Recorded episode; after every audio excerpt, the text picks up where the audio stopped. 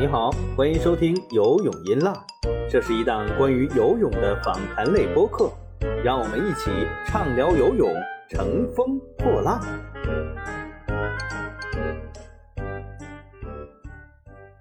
各位游泳音浪的听众，大家好，我是张斌，欢迎收听最新一期的节目。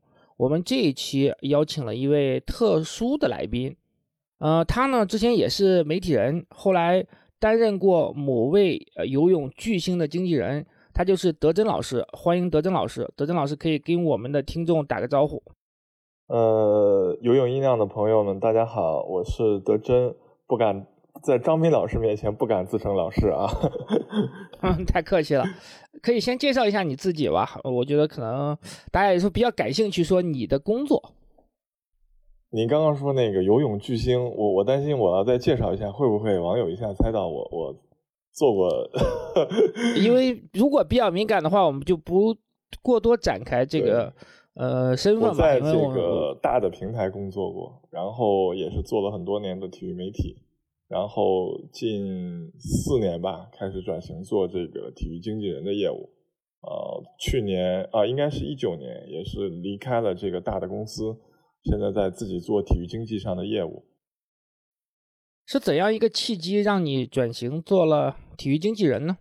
呃，应该是公司的内部呃岗位的流动，然后有这样一个新的部门成立。当然，自己本身也是呃有多年的体育经验吧，体育媒体的经验，然后也有很多丰富的。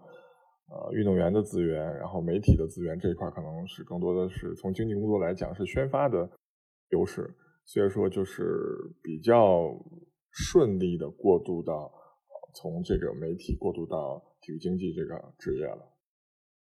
在你做体育经济之前，你怎么理解就是给游泳运动员当经纪人的呢？因为可能在目前这个阶段之前啊。很少有专门的经纪人是为游泳运动员服务的。我印象当中，可能张琳有过经纪人，他那个经纪人我还认识，因为当时张琳签的中辉体育，当时在中辉带张琳的是杨博，我不知道你认识不认识啊？那个可能是我印象当中最早的游泳运动员有经纪人。之前再往前的什么罗雪娟呀。罗旋后来也有经纪人，但是他在运动员那个周期内，我是没有印象中他是有经纪人的。因为游泳这个项目比较特殊，就是大家也知道，最开始他的很多这个权益都是在游泳中心手中嘛，运动员没有太多的自主权。包括孙杨，他后来一度想成立杨支队，这个游泳中心也是一直没有什么，很长时间是没有这个开这个口子的。嗯。嗯，游泳运动员，嗯，怎么说呢？这个要从大的角度来看，是整个目前啊中国的体育运动员中，值得被经济的人还是有限的啊，因为现在比较缺少这个啊顶级的运动员。那在没有顶级的运动员的情况下，其实绝大部分腰部的运动员，他有专属经纪人的意义不大啊，无论是对于经纪人的意义也不大。对于这个运动员个人的意义也不大，所以说，嗯，现阶段从大的面儿来看，本身有专属经纪人的运动员就很少。那缩小到游泳这一块儿啊，张斌老师刚刚也介绍了，有中心的这个呃问题啊，也有这些运动员教练的问题，也有这些运动员本身成绩的问题。所以说，嗯，能够拥有专属运经纪人的游泳运动员，在中国肯定也是屈指可数了。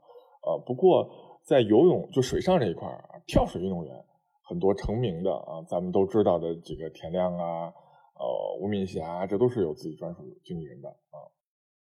他们整个跳水这块儿，我觉得可能空间相对说更更大一点嘛，相比游泳来说。对，而且出成绩也早一些，我觉得出成绩对对对重要的。嗯，是的，是的，因为他们拿奥运冠军可能会更容易嘛，游泳毕竟说。别说奥运冠军了，你拿一个世界冠军都是一个比较难的事情。呃，项目确实也有不一样的特点。呃，之前也有听众其实询问过我说，就是比如说游泳经纪人他都会做哪些工作？呃，对于我们来讲啊，我们业内人可能会多少会是了解一下你所做的这些工作都包括哪些范畴。那你可以给我们的听众普及一下，作为游泳经纪人，他都可能会被呃会给游泳运动员做哪些工作？嗯，我觉得这个就是，嗯，从大类上来讲呢，它其实跟绝大多数经纪人要做的工作是一样的啊。你包括几块嘛，大的大家可以都了解，宣传、宣发这一块，你要帮这个运动员做宣传、做形象的建设、媒体的这个呃关系维护之类的，这是一块。第二个很重要的是这个商务，那就是运动员自身的商业利益这一块啊，这也包含了经纪人的商业利益。那正就是运动员比较特殊的一块，他可能还需要你维护一些这个 GR，就是政府关系。那这个政府关系其实更多的是呃跟中心、跟队里啊这么一个关系维护啊。这这个其实我觉得叫政府关系就是一个大的说法。那其实呃缩小到体育这一块，就是还是要跟这些直属的体育局啊，上面有总局，下面体育局，在中心，再到这些呃运动员的教练员要搞好关系。这块里面可能还涉及到说运动员和啊，比如说中心一些利益方面的诉求，可能是需要经纪人来帮他们去提出这个。搞好关系也主要是为了这个更好的开展工作嘛，因为这个运动员这个档期是非常有限的。嗯、那在他有限的档期中，你能不能好好的调动嗯他，然后让他尽量的去多做商务，多有宣发的机会？那其实这也某种意义上也需要中心去配合你。嗯，是这样的。呃，你刚才说了，除了这块之后，还有一块的业务是，嗯，可能还是要跟这个运动员的家庭啊，身边的这个人啊，呃，都要处理好关系啊。大概就这几块。这个可能是会会是一个很难的一个课题啊。我刚才其实想问到你，就是如何看运动员家属干政的问题，因为很多的呃，其实很多运动员的他的直接经纪人就是他的家属。比如说，我们知道傅园慧好多的这些经济业务都是由他父亲来打理的。那么没有，确实也没有听到说傅园慧有专门的经纪人，可能他的父亲就呃兼任了经纪人的这个职责。这种可能会不会有什么太多的冲突啊？因为你毕竟是又是父亲又是经纪人，所有的事情就可以一肩挑了。那像你们为游泳运动员服务的时候，你是专职的经纪人，但运动员很多的时候父母可能会要参与。到很多业务的谈判呀，包括会给到很多的意见或者建议，这个中间的关系是你的工作当中一个难点吗？嗯，首先，其实那个傅园慧这个没有问题啊，的确是这个傅爸爸在负责他的经纪业务。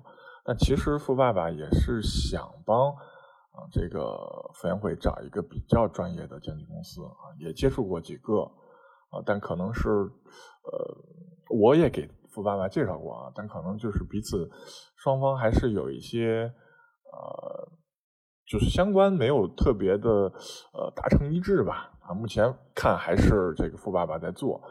那回到这个宾老师这个问题，就是说跟嗯在做一个运动员经济的时候啊，家里人来干政来参与，这是不是一个难题？对，那毫无疑问，这肯定是个难题。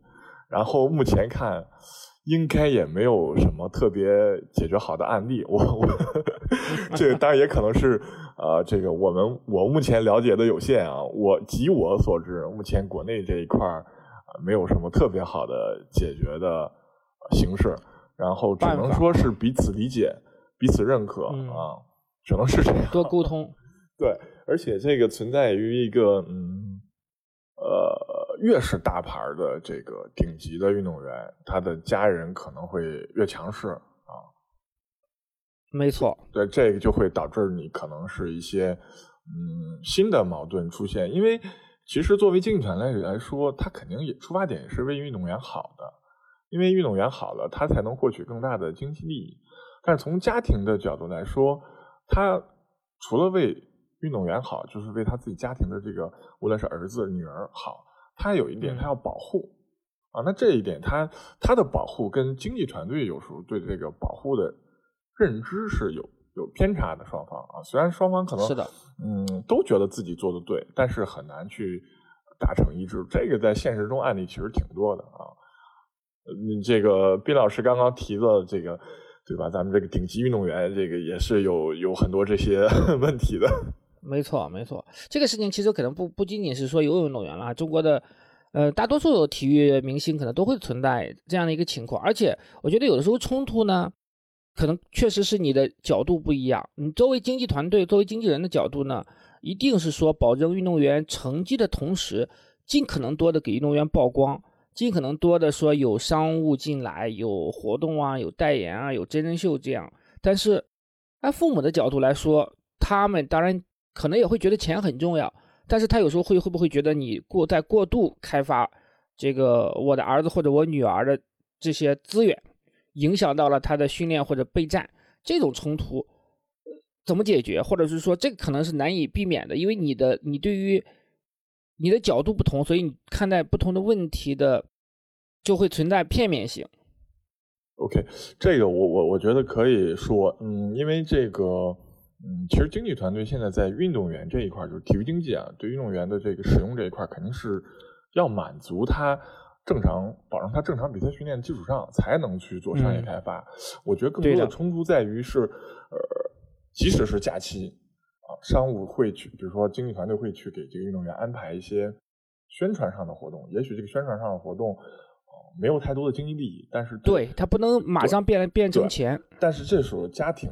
跟经纪团队的矛盾会比较放大，因为家庭认为你觉得是在消耗啊，那好不容易有一个假期，那我应该一个活就该有多少多少账面上就是出现多少多少啊，每个活都应该有账面上的体现，而不是说啊，你你这个今天排一个活，明天排一个活，这两个活你都说是宣传，你说宣传之后就没有这个账面上的体现，那我认为我不太需要这个，我更多的需要是。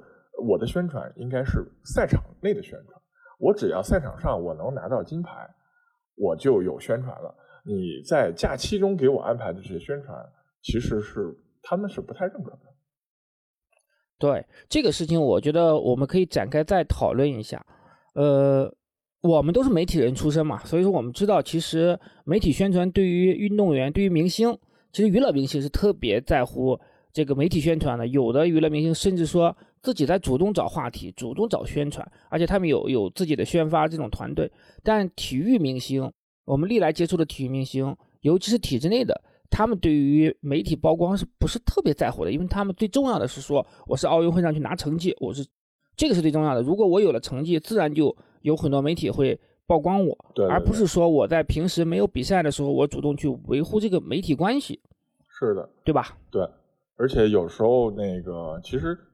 呃，有一个案例也可以说啊，你像这个篮球的郭艾伦大侄子，咱们都很了解。嗯，那其实这个郭艾伦他就是性格相对外向一点，活跃一点。那他休赛期会做很多好玩的事儿，比如说他会也会自己在这个微博上拍一些搞笑视频什么的。那其实这个时候，那如果是他的经纪团队啊，呃，我我先打个比方，其实还是很很很觉得这种行为还是很好的嘛，能够主动的增加一些曝光。增加一些热度，对的。但是往往有的时候呢，呃，网友这个时候也有网友的观点在。网友认为，你作为一个运动员，你是不是该好好训练啊？你没事拍什么短视频呢？你如果 这个是先把这个话放在这儿，如果你接下来一段时间你成绩有下滑，成绩不好了，对，那你这个话题就找回来了。这个其实是一个鸡生蛋，蛋生鸡的问题。所以说，家庭对你做一些宣发有顾忌、有顾虑。这个我也可以理解，所以说这个呃，对经营团队的要求其实非常高。你怎么去精准的把握到他们的诉求？商务跟宣发这个啊，就是有钱跟没钱的这些活动的这个比例的编排，或者没钱活动的这个分量，这都是很有技巧的啊。对，之前说到郭艾伦这个，确实有很生动的例子。当时他们一九年的世界杯，中国队不是成绩？比较差嘛，就是有点差强人意吧，不能用差强人意啊，差强人意是还不错的意思，就是反正是没有达到预期。郭艾伦呢和周琦的表现可能是受抨击最多的两个运动员。那么郭艾伦就是网友攻击他的一个点是你你你平时有那么多时间去参加什么综艺录制啊，对吧？那你导致了你状态下滑啊什么之类，我觉得其实没有必然的没有必然的关系。对。我作为这个运动员的经纪团队，来看，在现在的这个大的环境下，尤其是呃各方面训练也比较科学的情况下，运动员在休息的时候参加一些商务活动、参加一些综艺是很正常的，也能丰富他整个的这个经历。嗯，反过来，其实我我认为他对他整个运动员的成长是有帮助的让他们更多的去接触社会的方方面面，而不是像以前一样，对吧？在一个小圈子里封闭。让他也多一些思考。是的，我觉得啊，真人秀对于一些，而且对于运动员的曝光确实有极大的帮助。呃，包括我记得是也是一九年嘛，傅园慧去我家那闺女，嗯，呃，包括何文娜也在，都还是引起了很大的这种关注度。好多那其实是我我认为啊，嗯，当然也那也有节目组这个设计的对这个环节在里面。那那几天是频繁上热搜。是的，是的，因为这他们真人秀本身对于这套玩法，它有成熟的打法。对你那人说到这个，我们这个真正男子汉，对吧？这个啊，对，孙杨去的，这个大家都是历历在目的很多故事段子，嗯，是的，呃，所以就是这种东西呢，我觉得很多矛盾的存在，确实是需要逐渐去平衡，也需要一个对于运动员的家属一个教育的这么一个过程吧。嗯，我觉得就是普遍现在来看，就是。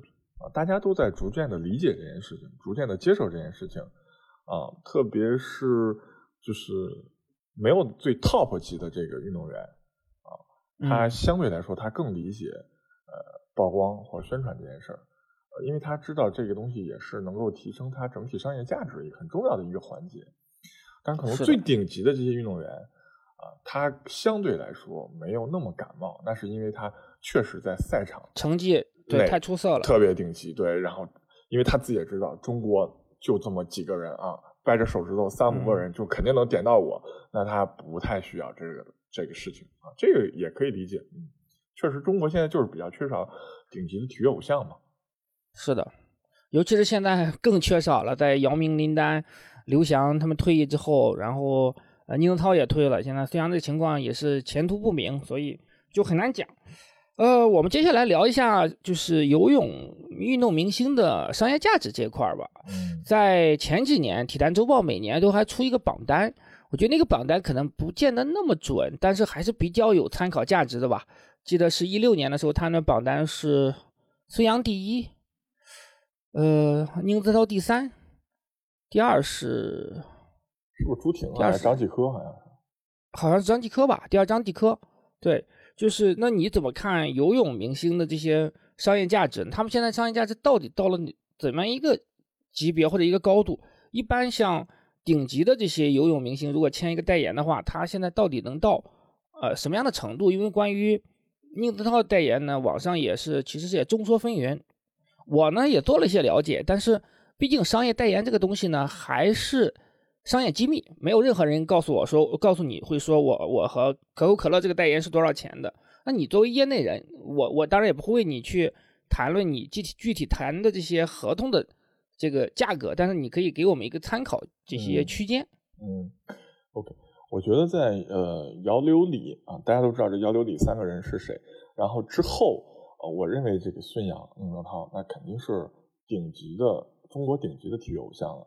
还有张继科、朱婷这些，嗯呃，但是这个商业价值它是有波动的，它随着这个时间的推移啊，成绩的这个变化、身份的变化，它都会有变化。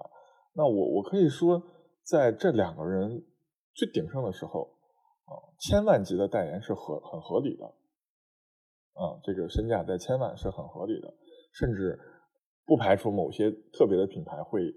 比千万还要高，更高的价格是吧？对，啊，而现在的话，那今年二零二零年、二零二一年，这个还没办法，很难讲了。对，而且这个两个人，一个人退役了，一个是遇到了一些场外的问题，是商业价值上，这个特别是目前还在呃在意，但是有很多场外争议的这个孙杨杨哥，他这个。商业价值目前还是非常捉摸不定的，但有一个我们可以确定的是，目前肯定品牌是观望，不太可能在这个时候对会会比较慎重的，对对对，这很正常，因为也能能够理解吧。之前我我大体看到了一个，呃，好像郎平的一个代言是八百万一年这样一个一个价格，我不确定是哪个品牌的，但好像是看到一眼这样类似的说法。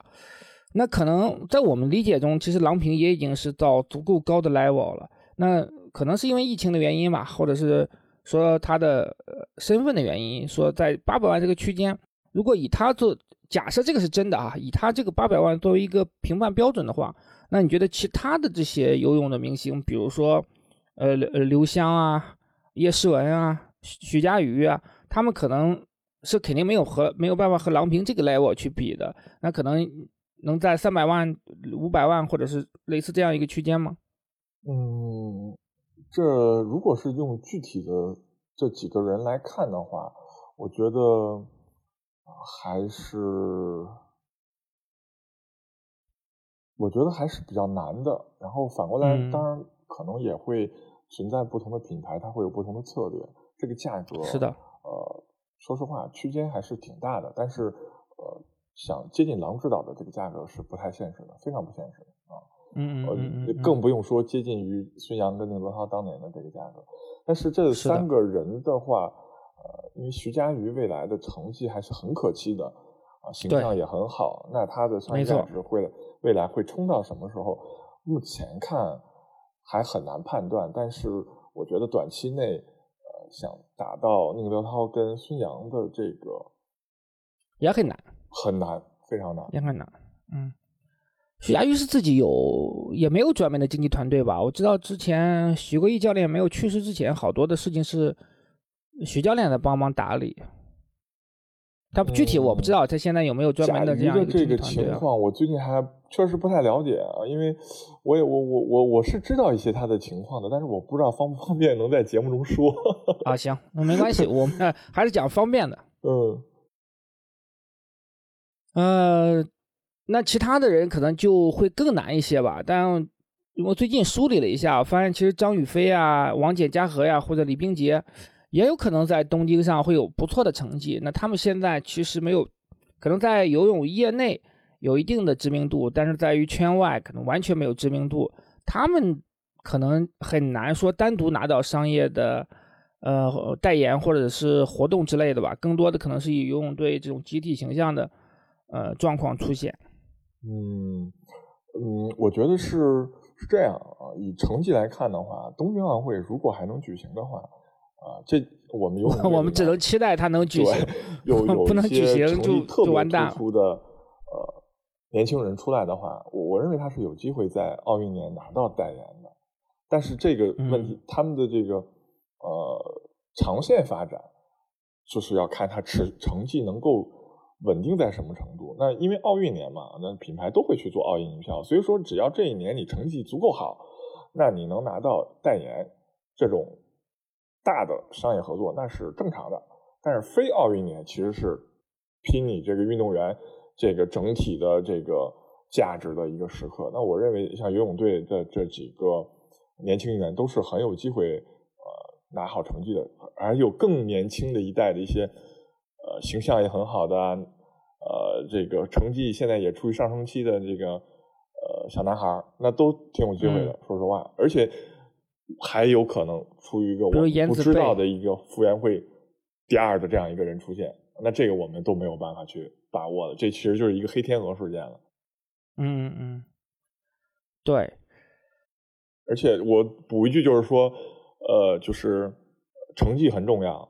但是你像如果有傅园慧这种出色的表达，然后你几乎就是呃独一份儿的一种个性的运动员，一样会得到这个呃品牌呀呃平台的认可。你像现在来看，我觉得傅园慧的商业价值一直是处于中国游泳运动员的顶级阶段的。但这个顶级肯定是要把孙杨跟宁泽涛排掉之后的，那他肯定是最顶级的啊，这个是毫无疑问的。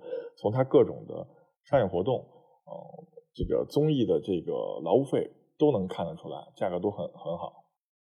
是的，呃，还有一个问题就是，其实是国际奥委会的一个政策调整吧，就是运动员自己的这个商务方面，权限比以往是更放开了，就是因为现在整个游泳队，比如以游泳队为例吧，它的整个商务是在 Team China 有有总局这边有一个专门的来来对接的嘛。那你除了只要是不和 Team China 的一些呃赞助冲突的话，个人方面的呃代言的权限会更宽，这对于你们的工作开展是带来了更多的便利吗？你觉得？嗯。呃，肯定是有啊，这个奥委会的这个改革，特别是它是现在是你在奥运会期间，你都可以帮赞助商做一些这个权益的展示嘛，这一点其实是呃非常利好的嘛，而且赞助商也是比较看重，就在那两周之间的这个曝光啊，这个是好事儿，但是嗯，目前我觉得难点在于，呃，因为疫情嘛，整体运动员你是缺少。曝光的没有国际比赛，然后只有国内的锦标赛。那其实，呃，不仅仅是没有比赛，是我们平时也没有接触他们的机会。那这给商务其实带来非常大的影响。那我现在了解，呃，游泳队的这几个运动员，目前是顶多顶多只能维系一下他跟这个耐克呀、Speedo 啊、跟 Arena 这些合作，其他的商务都非常难啊。更别说能去线下参加节目、参加品牌站台了，都不现实。对你，即便现在签了的话，因为品牌很多都是需要你有一些线下的活动的嘛，比如比如线下广告拍摄呀，或者线下发布会啊等等这样的。但目前现在疫情不明朗的情况下，尤其是呃总局对运动员的管理肯定会更严格嘛。运动员想呃获得这样的机会，也就其实他们都在天坛嘛，你想出天坛都没戏，嗯。对，所以这个可能对于很多品牌方来说也是在观望。另外一个是奥运会到底办不办，我觉得品牌也没底。这个冰老师啊，咱们这是一个体育的这个播客，那从你的角度，我的角度，那咱们应该是统一的，都希望办吧？是，那肯定是希望办的。但目前来看，你看东京现在这个情况，还真不好说。如果完全没有观众的话，那么东京政府还会不会？他办这个事情，我觉得多少存疑吧，因为一旦没有观众，他们整个这个收入上，反正现在骑虎难下，因为你前期投入了那么多那么多的钱，对吧？如果你完全不办，这些钱全是打水漂。那如果你办没有观众，但可能或通过一些赞助商呀，或者是电视转播权呀，能够回收一部分成本。反正东京这次肯定是赔了，那就看他们有没有决心说，到底采取怎么样一个措措施把这个事情。就是肯定没有办法拖到二二二年了，我觉得。嗯，我可以说这是对全体嗯体育行业者都是一个嗯不幸的消息吧。我觉得最不幸的是，很多运动员可能就此错失掉他参加奥运会的机会了。有的可能是老运动员他就要退了，有的可能是他的巅峰期就在这一两年，他后面可能就状态差了。那这个都是。非常大的遗憾。那我前前几天也跟这个，呃，这个东京奥运会负责票务的这个老外聊了一下。那他其实是相对悲观的，但是他没有什么内部消息啊。他的悲观在于是说，目前的这个预选赛悬而未决，全部对预选赛估计全都办不了。对，这个是他认为是一个比较难的这个，呃，就顺利举行的一个点。但是我我认为，如果真的是奥运会要继续办，预选赛肯定不是一个无法解决的问题，但他提出的这个问题确实很现实啊，因为你很多比赛最终参赛的选手你定不下来，那那你去怎么去来定你最后奥运会的参赛名单呢？对，现在很多资格都还没有确定呢，这是很麻烦的一件事情。你其实我也，咱们也有现实的例子，那其实林丹也就是因为这个。所有的比赛都暂停了，他也没有办法，他也选选择了退役，这是这就是很很很直接的一个原因嘛。嗯，我觉得游泳运动员里面，我也不排除，我觉得可能会有运动员真的是会错过这届奥运会。唉，对，所以我们只能祈祷说，呃，疫情早点过去，然后一切世界恢复正常，东京如期举行吧。我们也没有办法去能改变这个现状。其实这个事情，我相信对你们的业务也是带来了一个极大的不确定性和极大的影响。嗯，是的，是的。正常的话，其实呃，在二零二零年的就是 Q 四嘛，就是十、十一、十二，跟今年的 Q 一、一二三这这六个月，差不多应该是把呃理论上是把二零二一年东京奥运会的项目盘的差不多了。但现在其实品牌都是在观望阶段，而且因为去年奥运会的临时改期，那其实品牌很多他已经投了很多预算了。他这很多预算都终止掉了，他也不可能再改到今年来投。所以说，你即使奥运会今年要正常举行的话，它品牌在奥运上的投放可能也会缩减一些。啊，我都知道，因为奥运会的这个延期，很多广告公司的这个奥运项目组，就是为了奥运服务客户的这个项目组，就是都都被裁掉了。是的，没有办法，这个事情确实未来未知太多了。那我们。哎，这个沉重话题先放一放，我们都再回到这个游泳上。对，回到游泳上，回到这个游泳经济这块儿。那么，呃，我现在想跟你探讨的一个问题就是说，如何约束你的选手，就你作为经纪人，你做经纪的运动明星们，严格遵守合约，比如说不在公开场合穿竞品的呃衣服呀，或者是说开竞品的车子呀之类的。然后遇到这样的。呃，问题的时候是怎么会怎么解决，或者遇到这样的危机公关的时候？嗯，这个问题还蛮实战的，说实话，也是一个呃很难的问题吧。我我我知道这个斌老师大概指的是哪件事儿，咱们都知道这个雅加达发生的事儿啊。对，嗯坦白讲，我觉得这个我合作过的运动员，首先第一个约束还是合同啊。这个是毫无疑问的。我们首先要有契约精神，尊重合同，这是第一位的。第二位呢，可能这个就是传统中国人还是讲究感情的。啊，除了我们有法治以外，我们有时候需要感情上的呃关系、感情上的绑定来去做一些事情。因为，嗯，这是我觉得也是一个中国社会的常态。其实放到整个世界上来看，很多这个运动员跟他经纪人的关系也是。感情来绑定的，甚至很多是发小，啊，是这个同学啊，都有这都有，是的，这都是关系嘛。然后我我能说的，其实约束只是这两点约束了。但是如果真的是呃出现了问题，呃，公关这一块呢，我们其实有几个原则了，有的叫什么黄金二十四小时啊，什么第一时间发生啊，什么这这都挺常规的。我觉得你。运动员这块的例子啊，我们通常情况下还是要冷静一下，不会说去抢什么时间去，好好的去研究一下这个问题，跟中心沟通沟通，跟教练沟通沟通，然后跟这个运动员本人家庭沟通沟通，看看这个事情到底是一个，因为往往我们从媒体获取的一些运动员的事情，它是罗生门啊，嗯，他他媒体。他其实他没有穿透这件事情的迷雾，迷雾，所以说我们要更多的去把这件事情的真相了解清楚之后，我们坐下来聊一聊，看看这件事儿再怎么去回应。可能有的时候，我们的回应其实是这个大众所不满意的，但这个并不代表我们是错的，或者我们不懂这件事儿，那只是我们是采用这种反应是为了最大程度来维护团队的利益。是的，嗯。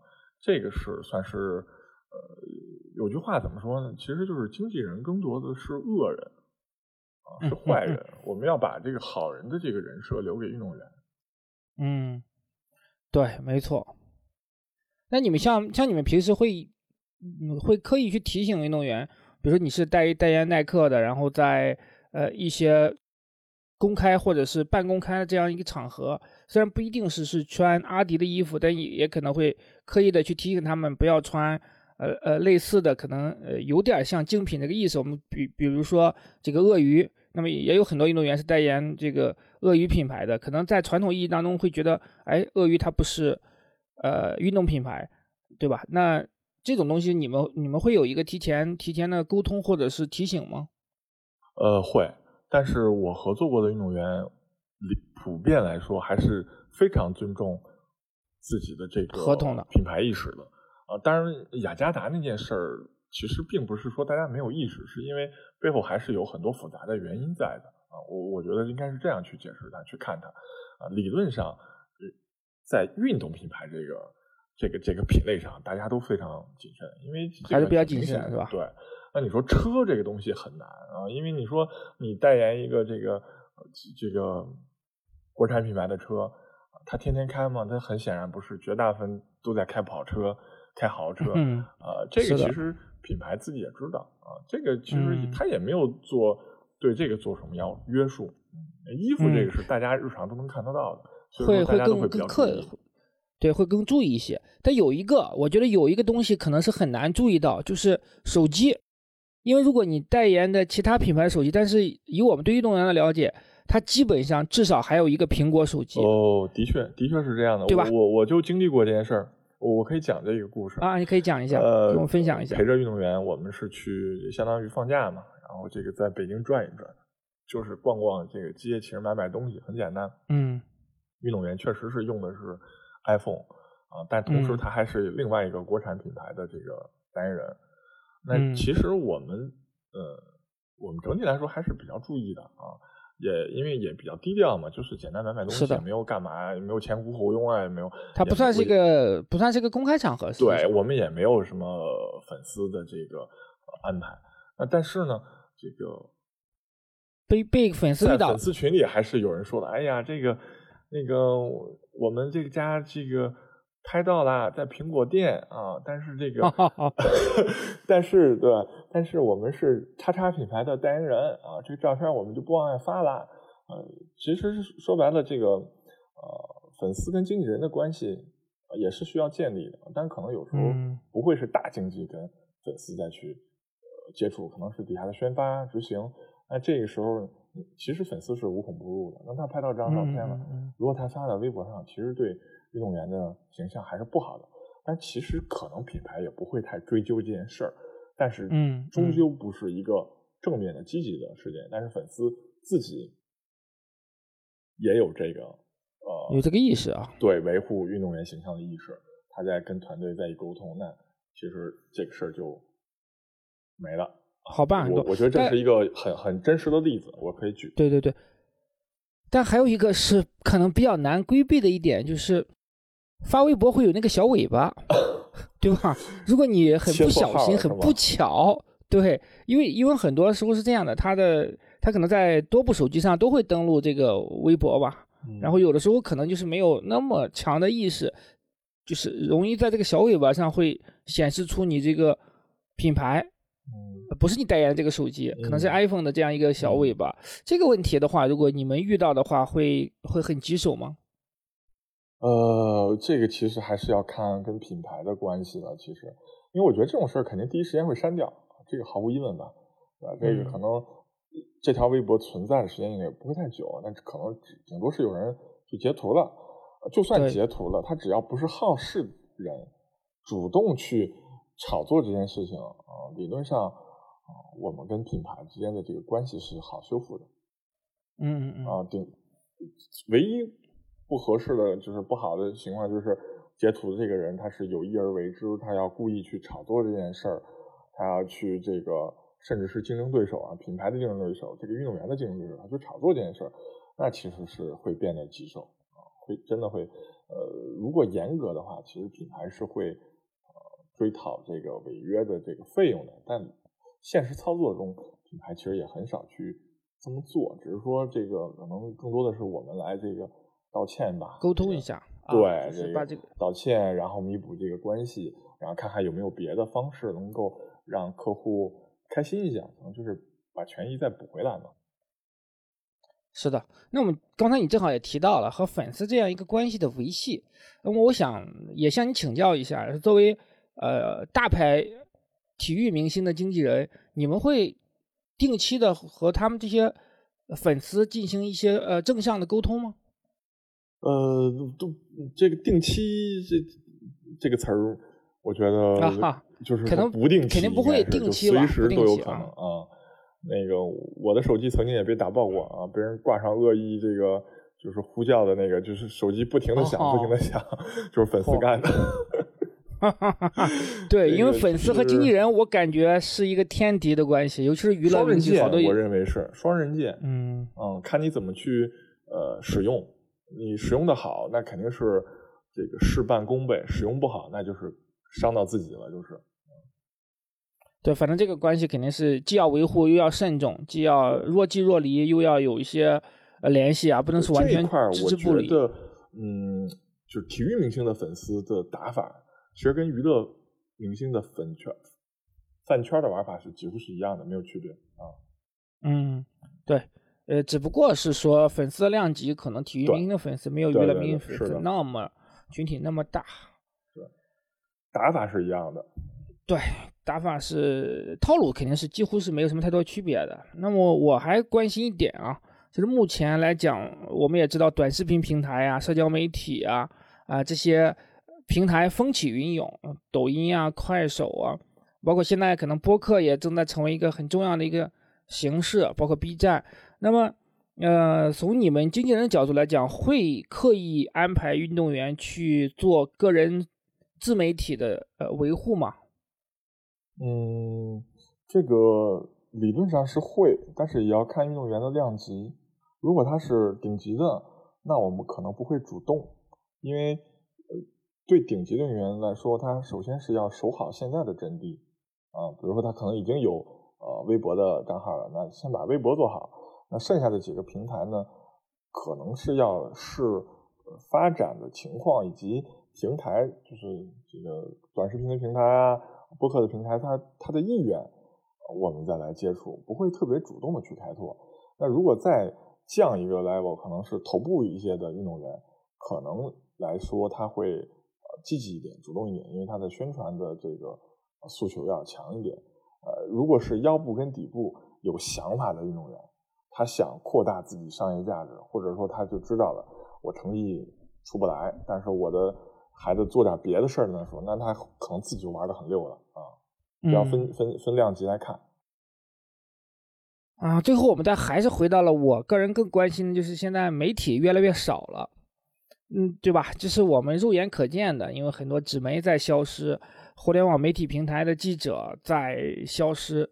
那么他对于，我觉得你你觉得你怎么看待这个事情？对于游泳运动员来说，可能他面对的骚扰，所谓的骚扰啊，会少了。因为以前如果一旦你出事儿的话，可能记者是，呃，不停的打电话的，甚至 我。我们之前讲过，有一个女记者曾经给姚正杰打过六十八个电话，这样的情况出现过。那你怎么看待现在这种因为媒体的萎缩所给游泳运动员吧营造的这种呃外部环境的变化呢？嗯，我觉得呃不能说是骚扰，我觉得是说明了这个媒体从业人员对自己的事业是很追求的。然后 我觉得，但运动员可能会觉得，或者运动员的家属可能会觉得这就是一个骚扰，对这也可能给你们的确是这样，的确是经纪人的工作增加了很多的工作。嗯，我觉得就是呃互利互生吧，我认为是。哦，嗯就是媒体其实蛮需要偶像运动员的，偶像运动员可能也是需要曝光的，即使他不那么迫切需要，但是他关键时刻还是需要一些声音出来的。呃，我觉得媒体的减少，这种减少可能更多的来自于传统媒体，传统媒体在在衰减，但是新兴媒体啊，它的比如像我们，比如像我们这种 新媒体，啊，这个游泳音浪这种新兴媒体，它的影响力其实某种意义上超越了传统，比如平面媒体的《都市报》的体育板块吧。这个我们大家都可以认可，我我认为这个是没有问题的，因为《都市报》的体育板块还是呃偏地方一些。那在这个呃喜马拉雅自媒体可能更垂直一些吧。对我们垂直，我们面向的受众是整个互联网的人群。我认为，嗯，传统媒体在衰减，但是新兴媒体在呃增强自己的力量。呃，所以说，而且也从来没有说我我认为不会是骚扰，就是一定是嗯呃大家各自在做自己专业做的事儿。呃，我觉得呃虽然是其实有一段时间，嗯很多顶级的运动员可能跟媒体的关系不好。啊，但我觉得他们也有关系特别好的媒体，而且在关键的时刻，这些关系好的记者、媒体都是很挺的。这个我们经常能看出来，对吧？那某某某某平台这个是叉叉叉的这个这个主阵地，另外一个就是黑他的，这个就是挺他的。这个其实还是大家都懂的。嗯，我觉得回回到这个话题，我认为还是互利互生。嗯，双方都好才能都本着专业的角度去做事的话，那可能对于各自的工作来说都会是一个好事。嗯，是的，嗯，我我我就是从来没有觉过觉得现在媒体在衰减，我只能我只是觉得传统媒体的确是在衰减，但是媒体整体的力量没有衰减，而且说白了，你现在自媒体的这个，特别是某些天天这个胡写、网上抄的这个自媒体，你也受更受不了，这个比以前的骚扰要厉害多了。啊，那确实，那确实是。听风就是雨，而且它很多是机器写出来的稿子，可以铺天盖地的轰炸，这个假的也给你说成真的了。所以需要我们这种严肃的自媒体的越多越好。然后我们也希望以后有机会，德珍老师在运营游泳明星的话，可以带着你的你的游泳明星们一起做客我们的节目，我们可以敞开的聊一聊。今天我们这期的节目就聊的差不多，我觉得你给我们讲的是。包括我自己作为从业者，也不是特别熟悉或者掌握的一些领域，受益匪浅。我相信我们的听众也能够得到很多不一样的东西。我们这期节目基本上就到这里，差不太多。感谢德正老师。好，谢谢新呃游泳音浪的朋友们，也谢谢张明老师的邀请。希望游泳音浪流量越来越大，也希望你的经济业务越做越好，在。呃，二零二一年逆风飞扬，一定一定，我们这是互利互，我们是双赢的局面。OK OK，好，我们这期节目就到这里，谢谢，再见，谢谢，拜拜。